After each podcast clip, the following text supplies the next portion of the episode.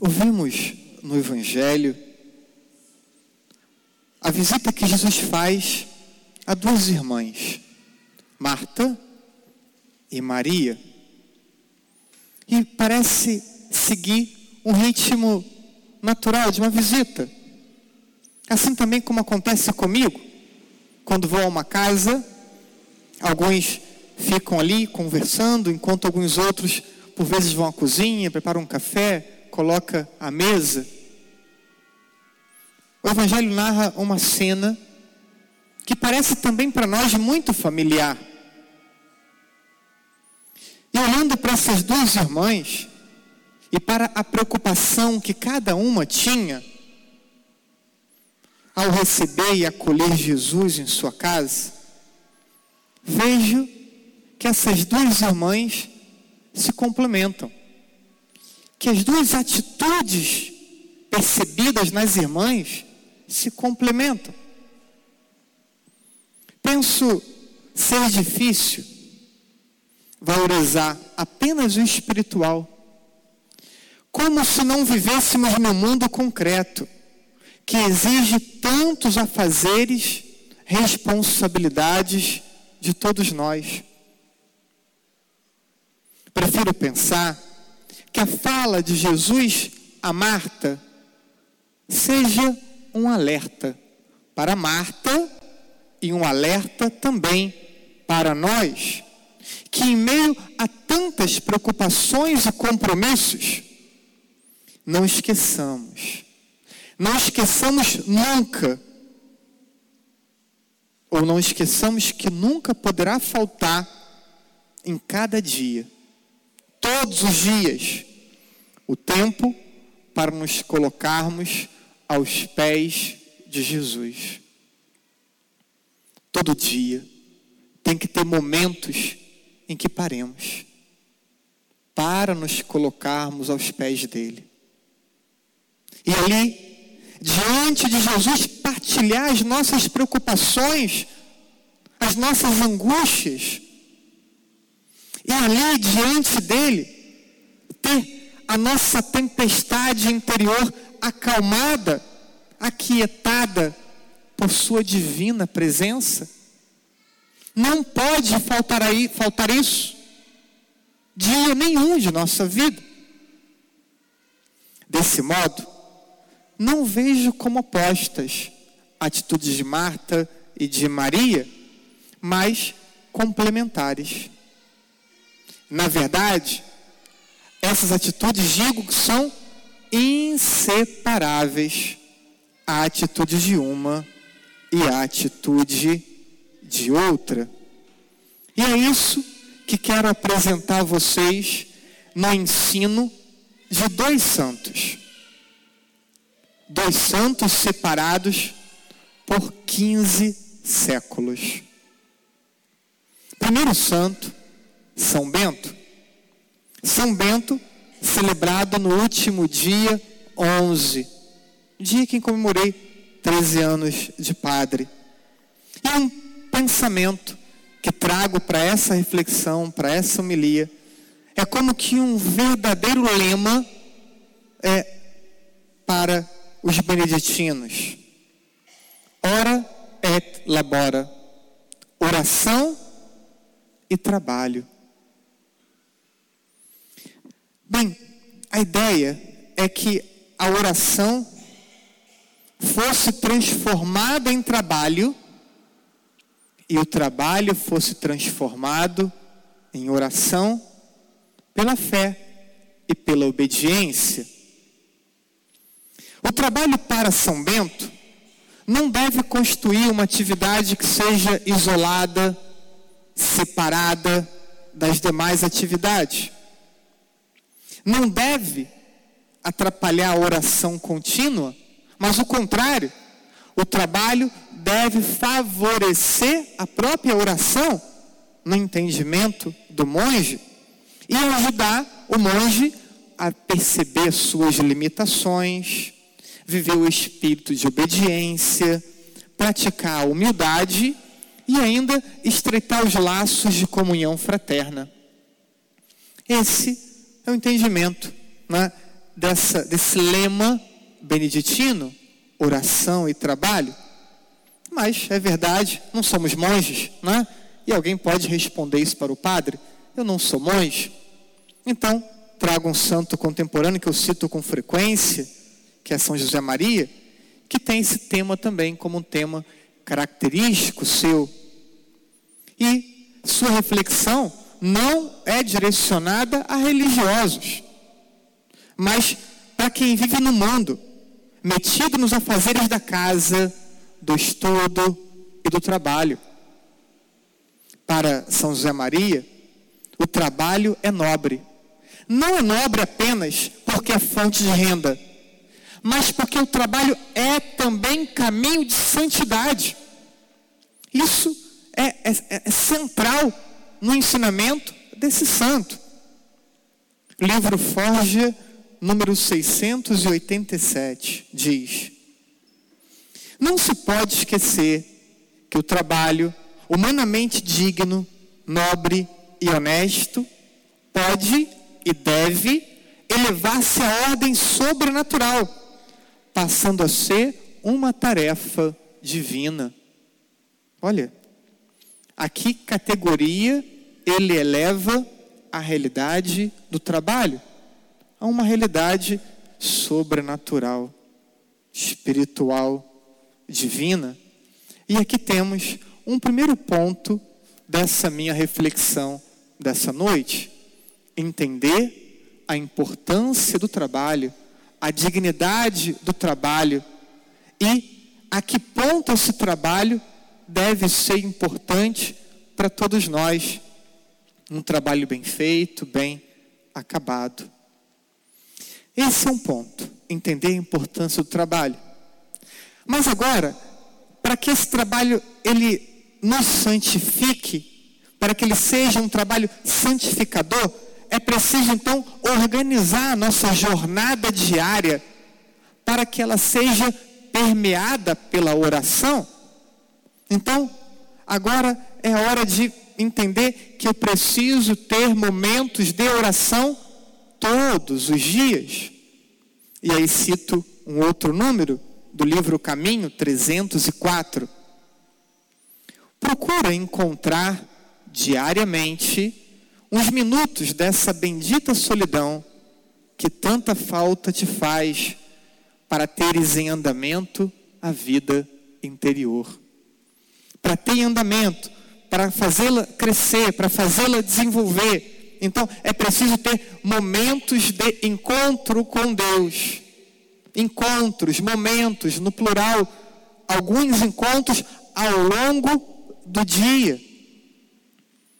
E aí, precisamos então definir com precisão os horários que iremos parar para rezar.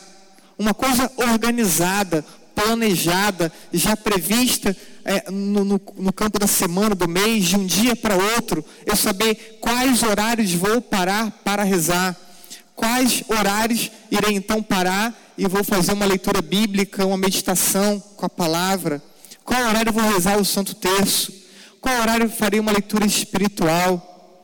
De repente, indo para o trabalho, indo para a faculdade, é, passando no centro, oportunidade de ir à igreja, entrar e à capela do Santíssimo, fazer uma visita, né? já prever isso, organizar e ainda, se possível, ir à missa mais de uma vez, não só o domingo, poder comungar, receber Jesus na Eucaristia mais de uma vez, porque se eu creio que a Eucaristia é presença real de Jesus, então é que, e que a Eucaristia é alimento que nos fortalece eu preciso ter o desejo de querer comungar, eu não consigo entender. Tantos que têm possibilidade de comungar mais vezes não comunga. Parece que não crê na Eucaristia, não crê que é presença real de Jesus, não crê que é alimento que pode salvar a tua alma, que pode te elevar ao céu, a Deus. Vou organizar isso. O segundo ponto, então, de nossa reflexão é perceber que preciso ter momentos de oração já pré-estabelecidos no meu dia. Esse é o segundo ponto. Falamos do trabalho, falamos de momentos de oração. Agora, importa é dar um passo a mais, né? E aí perceber que oração e trabalho conjugados pode me dar presença de Deus. Veja o que diz o santo no livro Forja 746. Aí, desse lugar de trabalho, faz com que o teu coração se escape até nosso Senhor, junto do sacrário, para lhe dizeres, sem fazer coisas raras, meu Jesus, amo-te. Olha, você está ali, no teu trabalho, lavando tua louça, é, lendo o teu livro da faculdade, realizando o seu trabalho no computador, e aí o teu coração, tua alma é, se reporta ao sacrário, se reporta a Jesus Eucarístico, e começa a expressar, quase que balbuciando, né? ou trazendo presente mentalmente: Jesus, eu te amo, permanece comigo, não me deixe só, esteja sempre ao meu lado. E começamos então a, a elevar a Deus pensamentos de quem reconhece Deus junto conosco, nos auxiliando, nos acompanhando. Isso é presença de Deus. E quando vamos então conseguindo é, fazer com que é, o trabalho e a oração estejam fundidos, unidos, gerando presença de Deus, eu me torno então o que o santo fala, contemplativo na ação, contemplativo no meio do mundo, porque meu trabalho me santifica, tenho horários para oração, rezo enquanto trabalho, estou atento a essa presença de Deus, então eu contemplo Deus em tudo aquilo que eu faço. E a última citação, falando sobre isso, Suco 497 diz: Trabalhemos, trabalhemos muito, trabalhemos bem, sem esquecer que a nossa melhor arma é a oração. Por isso, não me canso de repetir que havemos de ser almas contemplativas no meio do mundo que procuram converter o seu trabalho em oração. E quando entendemos isso, o trabalho não pode ser de qualquer jeito. Como vemos tantas vezes, vemos as pessoas trabalharem mal, de má vontade, prestando um serviço ruim. E aqui, com todo respeito, merece um parênteses para quem é, é concursado, funcionário público. Olha, é o pior serviço que a gente recebe é do funcionário público. Com todo respeito, tem exceções e tem pessoas que são generosas, têm essa consciência muito arraigada, mas eu não tenho receio nenhum de dizer, porque a gente comprova isso. O serviço não é bem feito, não é bem oferecido à população às vezes coisas que estão ao alcance. Então, as pessoas trabalham por dinheiro. Se tivermos o entendimento que o santo apresenta, a gente trabalha para dar glória a Deus. A gente trabalha para servir os irmãos. Não trabalhamos apenas por salário, não somos mercenários. O nosso trabalho precisa ser elevado a uma, uma categoria que nos santifique e que dê glória a Deus. E que eu possa fazer o bem por meio do meu trabalho, que eu possa ajudar as pessoas por meio do meu trabalho. Porque quem é contemplativo na ação, quem tem presença de Deus, não pode cogitar a possibilidade de um trabalho mal feito. Não importa se em tua volta não são pontuais, não importa se em tua volta não são prestativos, não são organizados, ou só fazem bem feito quando alguém está olhando. Nós trabalhamos para a glória de Deus. Nós trabalhamos por amor aos irmãos. Então, todo o nosso trabalho tem que ser bem feito. Porque é oferecido a Deus. E vamos percebendo então que trabalho e oração conjugados, é, expressando a presença de Deus, nos tornando contemplativos naquilo que a gente faz. Então, a oração não ocupa apenas aqueles horários definidos que são importantes e têm que ser definidos, mas a oração perpassa cada minuto da minha vida, do meu dia, do meu trabalho. Bem, e quando isso acontece, eu vejo que não tem oposição entre Marta e Maria. Não tem oposição entre aquela que se coloca aos pés do Senhor e aquela que se coloca ocupada com os serviços da casa, porque tudo, no fim, é permeado pela presença de Deus e é para dar glória a Deus. Oração e trabalho não se opõem, mas, mas, mas, nós temos uma inclinação maior à ação do que a oração. E ainda mais os homens. Né? Ou trem difícil, homem botar, dobrar o joelho no chão para rezar. Né? A mulher chama, vamos rezar. Né? Ele finge surdo. Né? Finge surdo. Inventa uma ocupação, diz que está ocupado. Né? É um trem difícil é o tal do homem para rezar. Né? Mas bem, somos mais inclinados à oração. Às vezes o povo de liturgia chega na igreja, vai direto para a capela do Santíssimo rezar? Não, vai fazer tudo o que tem que fazer. Vai embora e nem lembrou de passar na capela do Santíssimo. Às vezes quem está ocupado com os afazeres da própria missa. Por quê? Somos mais inclinados à ação? Aí a gente recorda a advertência de Jesus a Marta, que é uma advertência a todos nós.